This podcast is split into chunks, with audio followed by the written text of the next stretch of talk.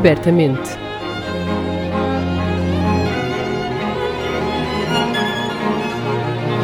Um podcast da Orquestra Sem Fronteiras. Apresentado por Diogo Costa.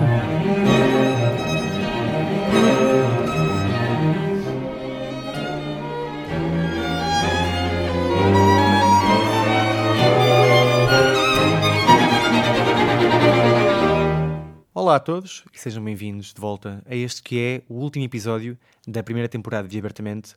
O meu nome é Diogo Costa e este é o podcast da Orquestra Sem Fronteiras com o apoio Santander. Hoje temos connosco o trompista e maestro Abel Pereira, primeira trompa da National Symphony Orchestra em Washington, D.C., diretor musical da Eclipse Chamber Orchestra, maestro da Kennedy Center Youth Orchestra e diretor musical da Watergate Chamber Music Series. O nosso convidado está de volta ao Porto para dirigir um concerto da Orquestra Sinfónica do Porto Casa da Música, a orquestra onde tocou durante vários anos e vai-nos falar um pouco sobre este concerto, daquilo que tem sido a experiência dele em Washington e dos novos desafios enquanto maestro e diretor musical. Antes da nossa conversa, um agradecimento especial ao Fab Lab Porto, que nos recebe para a gravação deste episódio. O Fab Lab é um ponto de encontro entre criadores e pessoas que têm interesse e o objetivo de produzir as suas próprias criações, sejam estes estudantes, empreendedores ou entusiastas. Olá, Abel. Muito obrigado por estar aqui connosco no programa. Obrigado, eu. Está um dia muito bonito na cidade de Porto e o Abel está de volta a Portugal para um concerto com a Orquestra Casa da Música, não como trompista, mas como maestro. Como é que é estar de volta à casa onde fez música e que o viu crescer durante 14 anos? O que é que mudou e o que é que se mantém? É um, é, antes de mais, é, é um prazer muito grande voltar à casa que, que me viu crescer musicalmente. Um, eu comecei a tocar com a Orquestra do Porto há muitos anos, há, há mais de 20 anos, na verdade. Ingressei na orquestra como titular, enfim, do naipe das trompas, chefe naipe. Uh, portanto, isto foi em, em 2000, na verdade. foi em 2000, foi há muitos anos. Um, e, mas trabalhei uh, 14 anos na orquestra. Portanto, todas as pessoas que estão na orquestra, praticamente toda a gente que está na orquestra, um, me viu crescer uh, como pessoa, como músico. tenho muitos amigos na orquestra ainda. Muitos colegas que, apesar de não, não, não, termos uma amizade muito próxima, são pessoas com quem me relaciono musicalmente uhum. uh, com muita facilidade, porque há um entendimento muito grande. Quer dizer, quando nós, quando nós passamos muito tempo a fazer música juntos, acaba por haver uma, uma, uma linguagem quase uh, entre, entre duas pessoas que, se calhar, mais ninguém entende, mas essas pessoas, pelo facto de, de terem feito música durante tanto tempo juntos, compreendem. E eu acho que esse relacionamento nunca vai deixar de, de existir, não é? E eu, para mim é um prazer, como lhe disse, e é, é um desafio também, porque na verdade eu devo dizer-lhe, devo confessar-lhe que hoje de manhã, quando fizemos o primeiro ensaio, eu estava bastante nervoso e já não sentia este, este já não tinha, eh, enfim, eh, noção de, de, dos nervos, do que é pisar um palco e sentir nervos, porque passados tantos anos a fazer música, a, uhum. a, tocar, a dirigir, enfim, música de câmara, a dar aulas, há sempre momentos em que nós ficamos um bocadinho nervosos, mas, mas há um controle, enfim, a gente acaba por aprender também a fazer esse, esse autocontrole. E de facto, hoje de manhã eu senti uma coisa que já não sentia há muitos anos, que foi um bocadinho de ansiedade, não pela exigência, enfim, musical, mas pelo facto de não querer desapontar os, os, colegas com quem eu vivi e trabalhei uhum. durante tantos anos. Eu ia perguntar precisamente sobre isso. Durante muito tempo sentou-se na cadeira de primeira trompa da orquestra, uhum. a olhar para a plateia, para os mestres com quem trabalhava. Como é que é agora estar do lado de cada barricada enquanto maestro, em especial aqui, uma vez que encontrou tantos amigos e tantos colegas que não via nesse é, é, um, é, um, é um desafio, não é? Uhum. Porque eh, sempre que. Bom, a passagem de, de, de, de músico de orquestra para chefe de orquestra, acabou, na minha carreira, acabou por ser uma coisa uh, muito natural e muito orgânica. E eu não deixei de fazer o que sempre fiz, que é uh, sentar-me no, no, no, naipe das trompas e, e, e, tocar um instrumento que eu aprendi. O que eu fiz foi complementar a minha carreira com algo mais uh, relacionado com a música, e neste caso é a direção da orquestra. Podia ter sido outra, outra função qualquer. Eu uh, acabei por decidir fazer a direção da orquestra como segunda carreira que poderá no futuro, enfim, tornar-se a, a, a, minha principal função, uhum. porque, eh, enfim, os anos vão passando e eu já não sou não vou ficando mais novo, vamos ficando cada vez mais velhos, né? Portanto, uh, ter uma opção na minha carreira, enfim, que eu possa uh, explorar no futuro é algo que, que, me deixa um bocadinho mais descansado do que, do que se eu não tivesse nada mais, ou se não soubesse fazer nada mais para além de tocar música. Portanto, a, a minha passagem acabou por ser uma coisa muito muito orgânica, muito natural. Eu, eu, comecei a dirigir há muitos anos, uh, ainda aqui no Porto. Aliás, quando estudava na Escola Superior de Música do Porto, fiz direção de orquestra, direção coral. Entretanto, fiz uh, pós-graduação em Londres, na Royal Academy. Um, e as coisas foram aparecendo de uma forma um, calma, não precipitada, e foi isso que eu apreciei também.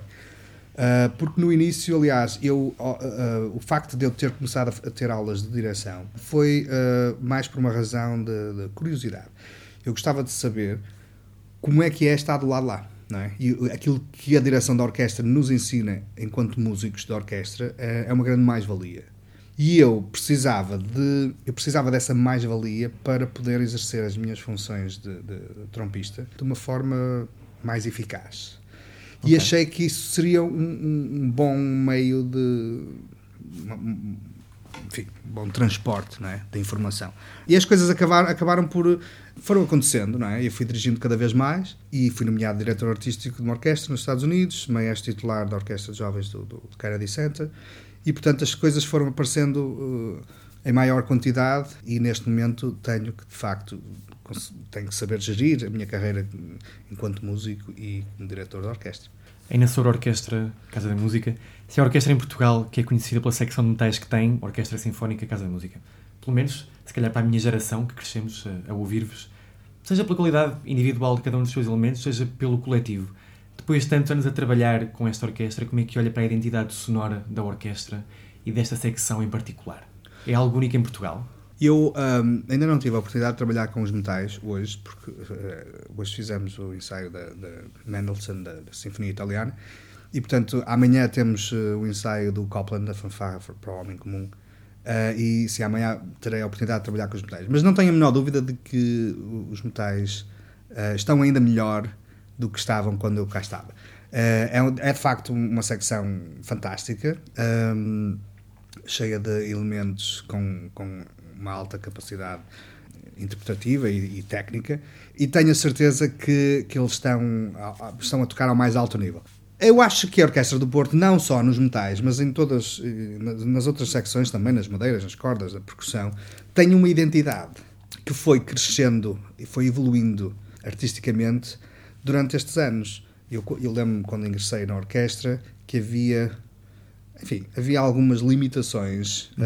Um, que se foram ajustando e que se, e que, e que se foram, enfim, melhorando uh, durante estes anos com, com, uh, uh, com maestros convidados, com maestros titulares que estiveram na orquestra, a passagem para a Casa da Música também, a orquestra passou a ter uma exposição muito maior do que tinha antes, quando estava, por exemplo, no, no Mosteiro de São Bento da Vitória. Eu já não sou desse tempo, mas de facto houve uma passagem. A Casa da Música estão, estão lá desde. A orquestra está lá desde. Eu acho que a orquestra está lá desde 2002, se não estou em erro, 2003, uhum. qualquer coisa assim do género. Um, sim, eu quando ingressei na orquestra, a orquestra estava no Mosteiro de São Bento da Vitória. Uh, e os concertos eram feitos, alguns lá e outros, enfim, em salas espalhadas pela cidade mas não tinha uma sala de espetáculos, não, é? uhum. não tinha uma sala onde pudesse ensaiar com, com qualidade acústica. E de facto a passagem para a Casa da Música foi, um, um, enfim, foi uma grande mais-valia que a orquestra passou a ter. Um, uh, o facto de haver um espaço, uh, seja ele bom ou menos bom, ou muito bom, enfim, o facto de haver um espaço com o qual as pessoas se identifiquem e, e, e, e com o qual sa saibam como trabalhar, como tocar, como reagir àquilo que o maestro pede, enfim, ao repertório, é de facto uh, uma mais-valia muito grande, não é? Vamos ouvir um, um pouco de música. O Abel deixou-nos como sugestão para, acerca destes assuntos o certo final da Quinta Sinfonia de Shostakovich com o maestro Vassili Petrenko a dirigir. Quer-nos falar um bocadinho sobre esta gravação em particular? Sim, olha, eh, quando, quando me falou de, de enfim, de momentos... Uh, durante a minha carreira na, na, na Casa da Música, na, na Orquestra Sinfónica, Uh, de facto, esse concerto é um dos concertos que eu tenho uh, em memória e é que acho que nunca esquecerei. Porque hum, não sei muito bem porquê, porque nós fizemos outros concertos igualmente fantásticos, mas eu gosto de Shostakovich. Uh, achei que o, o maestro Petrenko teve uma, teve uma, um, desempenhou uma função absolutamente incrível. E esse concerto ficou-me na memória. A, a, a, obra que nós tocamos na altura, a Quinta Sinfonia de, de Shostakovich, tem. Enfim, é, é muito difícil tecnicamente para os metais. Mas não só, para as madeiras também, para as cordas também. Mas a, a primeira trompa tem bastantes solos que, que me obrigaram a, a, estudar e a estar muito, muito bem preparado para conseguir uh, tocar não, com bom nível. E o concerto foi gravado. Uh, e eu lembro-me de assistir ao concerto variadíssimas vezes. E é engraçado que anos mais tarde, alguém da National Symphony em Washington, onde eu toco agora, uh, viu este concerto e disse e comentou, fez um comentário muito positivo. E eu achei que aquilo era uma coisa. Achei que foi uma coisa muito importante, tendo em conta que a National Symphony gravou as sinfonias todas de Shostakovich com Slava Rostropovich uhum. uh, nos anos uh, 80. E são gravações que ficaram uh, como referência para a história. Não é? Portanto, tendo al ter alguém que, que, fez estas gravações com o Slava. Um, uh, vir ter comigo e dizer-me que a Orquestra do Porto, que era uma orquestra muito boa, porque ouviu uma gravação da quinta de Shostakovich com o, o Petranco, deixou-me deixou orgulhoso, não é? apesar de tudo. Quer dizer, já não estou cá, mas como lhe disse, toquei aqui muitos anos, fiz muitos amigos e esta será sempre a minha orquestra. Quando me dizem a tua orquestra, a primeira coisa que eu me lembro é da Orquestra Sinfónica do Porto. Portanto, sim, é por essa razão.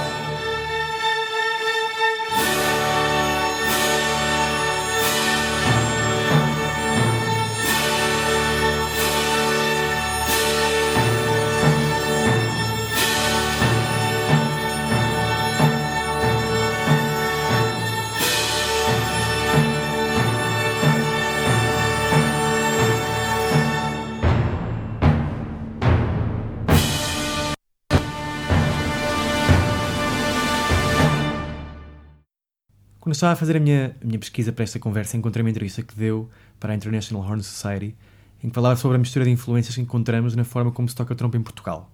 Dizia que tinha muito que ver com o facto das nossas orquestras serem relativamente recentes, terem 40, 50 anos de idade, por comparação com outras orquestras europeias ou americanas, e com o facto de termos muitos trompistas naturais de países como Inglaterra, Estados Unidos, França, Alemanha.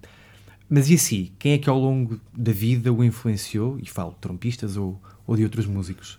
Eu tive, hum, eu, eu, tive a sorte de, desde que comecei uh, os meus estudos na trompa, de ter tido pessoas que, a acompanhar-me com, com capacidades incríveis.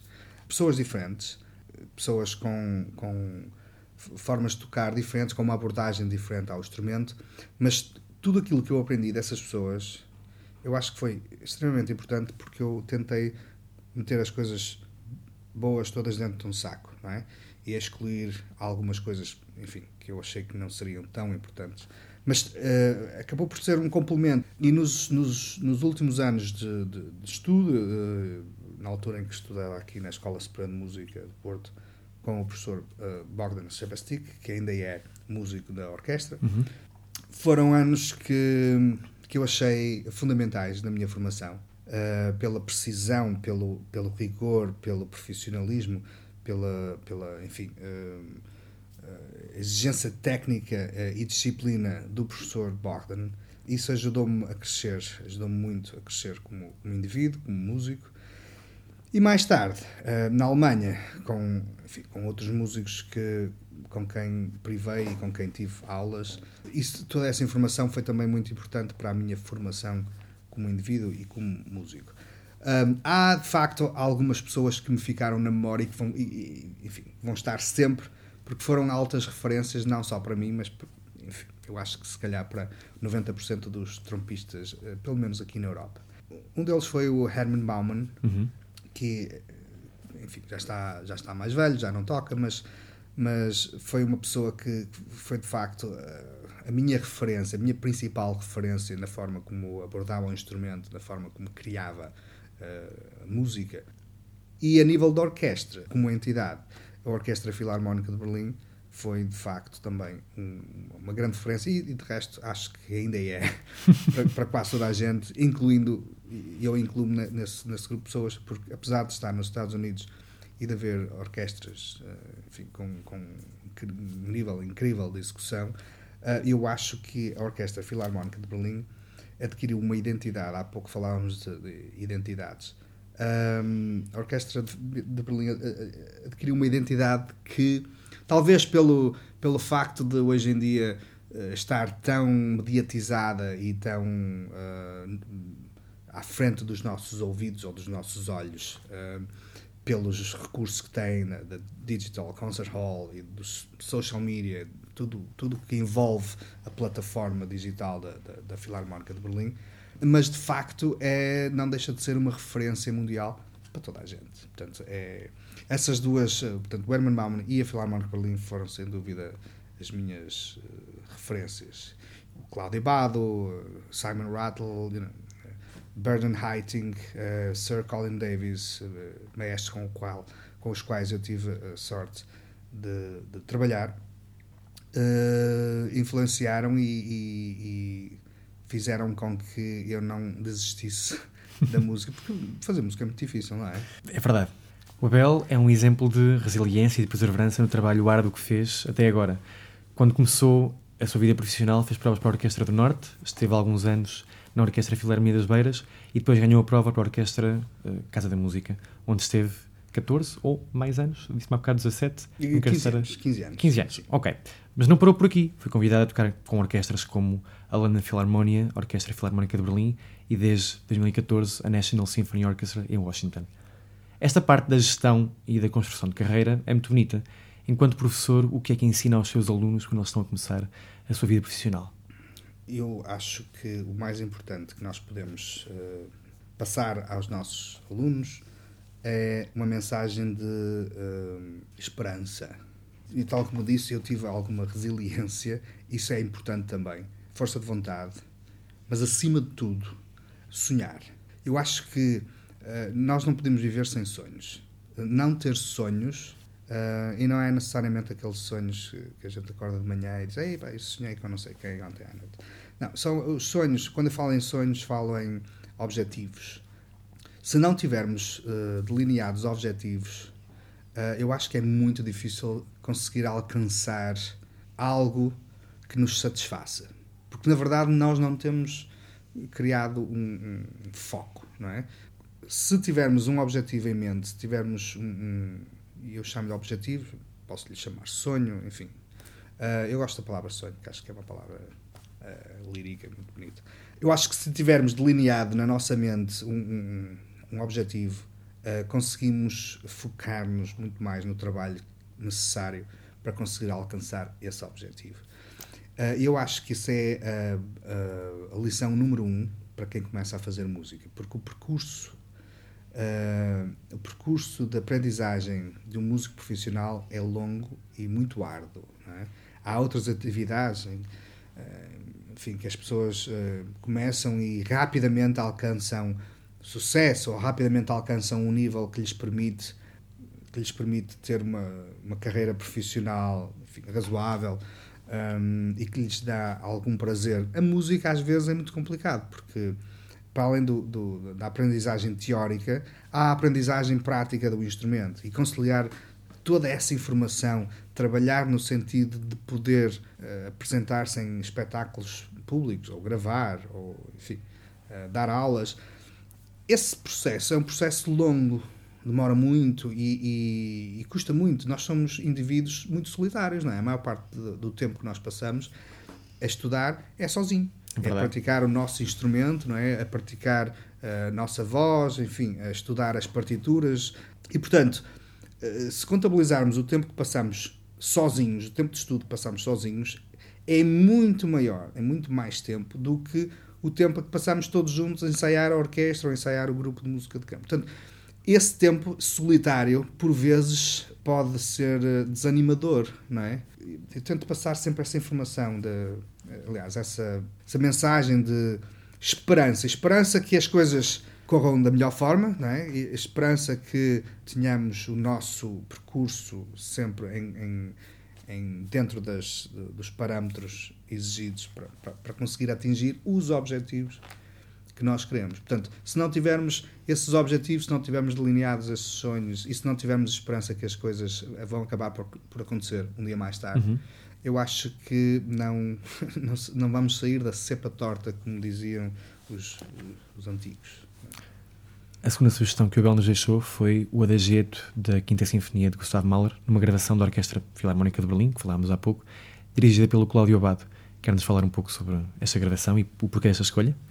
Sim, olha, na verdade, essa gravação foi a primeira gravação que eu ouvi da Orquestra Filarmónica de Berlim. E, e nunca mais, nunca mais esquecerei primeira vez que eu vi o som da Orquestra Filarmónica de Berlim e a interpretação do, do, do maestro Abad, que ficou na minha memória para sempre. Uh, e portanto, se eu se me pedirem uma gravação de referência, uma gravação de eleição, essa estará com certeza no grupo das três gravações que marcaram a minha vida.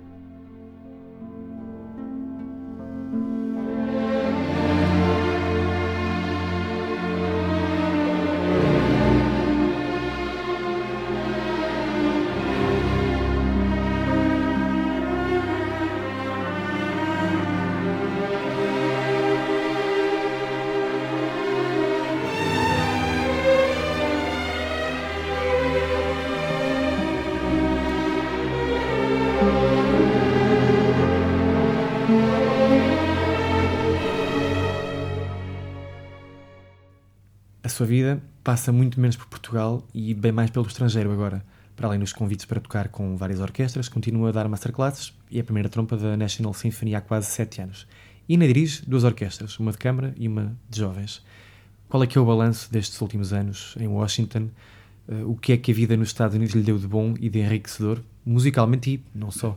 Olha, eu de facto, hum, infelizmente agora não tenho possibilidade de passar cá muito tempo, porque eu adoro Portugal, eh, gosto muito do Porto e tenho muitos amigos, os meus familiares também estão praticamente todos cá.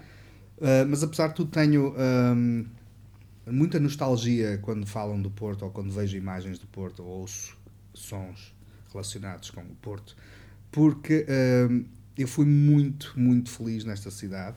Vi muitas coisas boas a acontecer na minha, na minha carreira, na minha vida, enquanto habitante desta cidade. Uh, e como lhe disse, tenho muitos amigos e a amizade é uma coisa que enfim, nós uh, por vezes subestimamos, mas é uma coisa muito importante para o nosso bem-estar mental e físico. E portanto, quando eu fui para os Estados Unidos, eu perdi isso tudo. Uh, não perdi, mas, mas deixei de, de, ter isso tão presente na minha vida. É? Mudei-me para Washington sem ter ninguém conhecido na cidade. Não conhecia, não tinha amigos, não tinha família, não tinha nada. Uh, tinha só um contrato com a orquestra de resto, um excelente contrato, mas não, não, não tinha ideia de quanto tempo iria lá ficar. Uhum. Inicialmente, eu achei que ia ficar um ano, enfim, à experiência ou a experimentar, depois logo, logo decidiria o que ia fazer da minha vida. Mas as coisas acabaram por acontecer, mais uma vez, de uma forma muito, muito natural, muito orgânica. Eu acho que quando nós trabalhamos no, no, sentido de alcançarmos os nossos objetivos, como eu falava há pouco, e se, tra se trabalharmos com, com, concentrados, com foco, as coisas acabam por acontecer. E foi isso que aconteceu no, no, no primeiro ano de, que, que, eu estive nos Estados Unidos. Eu tive, uh, tive a oportunidade de começar a, a dirigir, ou pelo menos de ter sido maestro convidado da, da Eclipse Chamber Orchestra em Alexandria, na Virgínia. E um, eu fui com todo gosto, mas sem, sem, sem passar pela cabeça que no segundo ano me iriam convidar para ser maestro titular. E isso aconteceu, uh, eu acho que duas semanas antes de eu decidir se ia ficar nos Estados Unidos ou não. Uhum. Isso foi também uma das razões que me fez uh, ficar nos Estados Unidos, porque uh, eu queria explorar um bocadinho mais a, a vertente da, da direção da orquestra. E eu acho que musicalmente, artisticamente, profissionalmente, acabei por decidir prescindir de alguns momentos, de algumas coisas, eh, enfim, que eu tinha no Porto, eh, como lhe disse há pouco, a amizade, os amigos, a família, a comida, eh, todas as coisas fantásticas que o Porto tem para oferecer e que, em geral, o nosso país tem para oferecer. Mas o, o percurso nos Estados Unidos e o tempo que lá passei tem sido muito positivo a oportunidade também de trabalhar com jovens de todo o país, todo, enfim, dos Estados Unidos. Os Estados Unidos é um país muito grande, mas nós temos jovens eh, de 50 estados uh, e temos neste momento já uh, em funcionamento um programa internacional. Estamos a acolher jovens da Islândia, da, da, Alemanha, da Inglaterra, do Brasil, da Argentina, do enfim, México, de Costa Rica. Portanto, já, já, o programa já está a ficar bastante internacionalizado uh, que é a Orquestra de Jovens do Kennedy Center. Portanto, é um programa que começou como um programa de verão, um, Summer Music Institute, que entretanto foi, um, foi aumentando as, as, funções, foram aumentando o, o, número de concertos, as turnês, as gravações, e neste momento é um programa a 100%, com, com jovens entre os 15 e os 21 anos, e é um programa que ganhou agora um prémio nacional para o desenvolvimento e, e, e, arte, cultura e arte. E eu tenho muito orgulho, de facto, de fazer parte desse, desse projeto, porque eh, sempre gostei de trabalhar com jovens, continuo a gostar. Acho que eles são o nosso futuro. Uh, eu costumava ter professores que me diziam isso há, há 20 anos atrás, ou há 25 anos atrás. E eu achava piada, porque, enfim, achava que era daquelas frases feitas. E, e, e não posso deixar de concordar, de facto, é verdade, os jovens são o nosso futuro. E é uma aposta que eu gostava de fazer um dia mais tarde uh, aqui em Portugal. Eu sei que há programas uh, culturais, programas de jovens, enfim, uh, já se vão fazendo coisas muito, muito, muito interessantes no nosso país. Infelizmente, eu acho que não há ainda uma aposta financeira que nos proporcione aos programas em Portugal uma, uma, uma exposição maior a nível internacional, porque se calhar isso seria uma grande mais-valia para os jovens poderem ter acesso a coisas no, fora do país. Portugal é um país, Portugal é um país com uma, uma oferta tão grande neste momento uh, em coisas como o turismo, como o desporto. E a nível da música há uma procura imensa porque há cada vez cada vez mais jovens a saírem das escolas superiores, dos conservatórios, das escolas profissionais. Mas não há, não há trabalho para, para todos esses jovens. É? Infelizmente, nós vemos muitos jovens a irem a ingressar em orquestras no estrangeiro e cada vez mais vemos pessoas a deixarem o nosso país. Portanto, é uma pena, de facto, nós não temos capacidade económica para sustentar eh, toda esta oferta.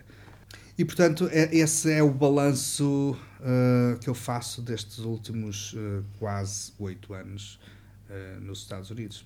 Mas nem só de música, a vida de um músico é feita. O Abel escreve na sua biografia do Kennedy Center que gosta muito de barcos e de cozinhar. Os barcos aqui é uma paixão de criança e de uma infância perto do mar e do rio. Tem conseguido manter estes hobbies ativos em Washington? É algo importante para si?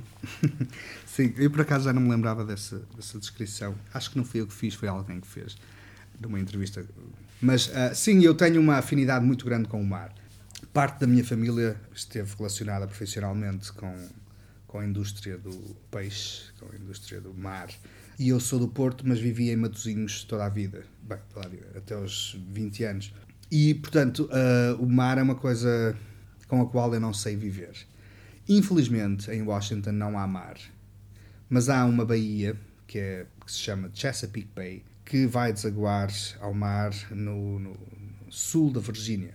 E eu, de facto, uh, tenho um barco na Bahia, passo não passo, infelizmente não passo muito tempo lá porque não tenho muito tempo livre, mas sempre que posso vou para o barco e, uh, e tento relaxar, desfrutar de, enfim, se houver bom tempo, como é óbvio, porque, porque essa relação que eu tenho com o mar não me, não me permite estar afastado da água muito tempo. E a outra atividade que eu gosto muito de fazer é de facto a culinária.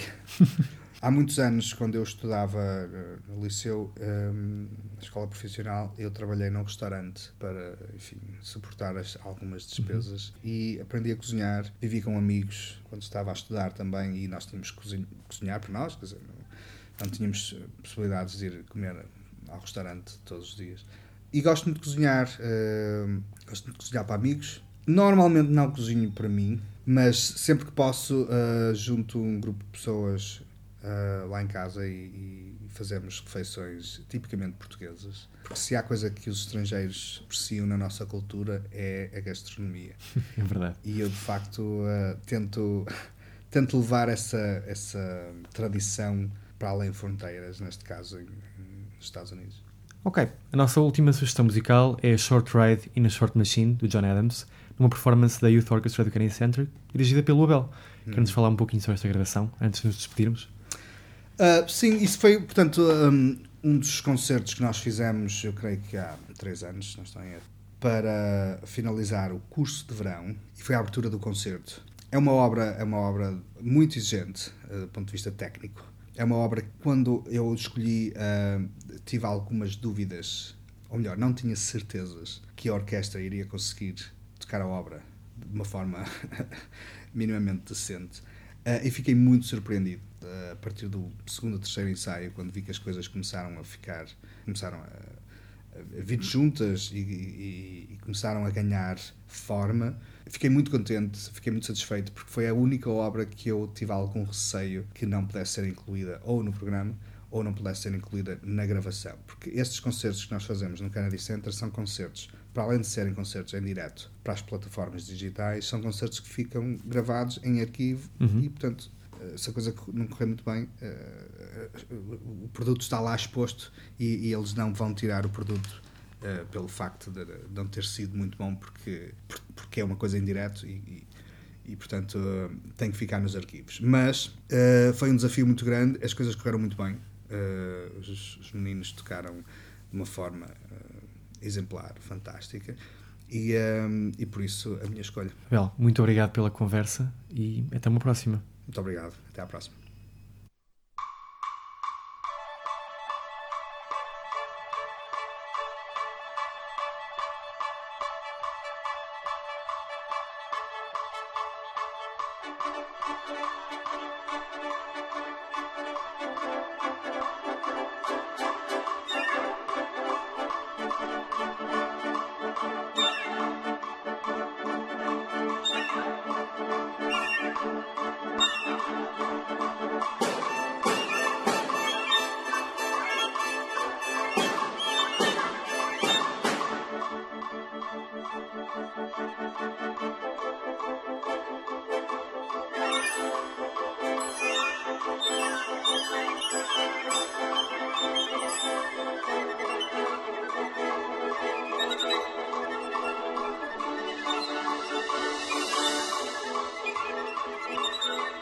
you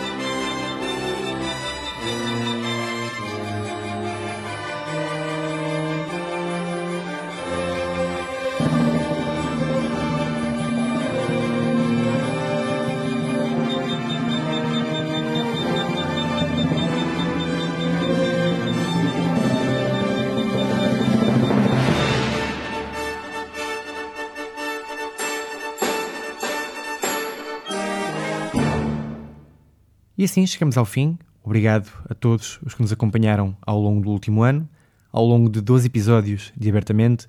Estamos de volta no próximo dia 16 de setembro para a estreia da segunda temporada, com convidado a anunciar. Fiquem atentos às redes sociais da Orquestra Sem Fronteiras. Até lá, passem bem, boas férias e abertamente.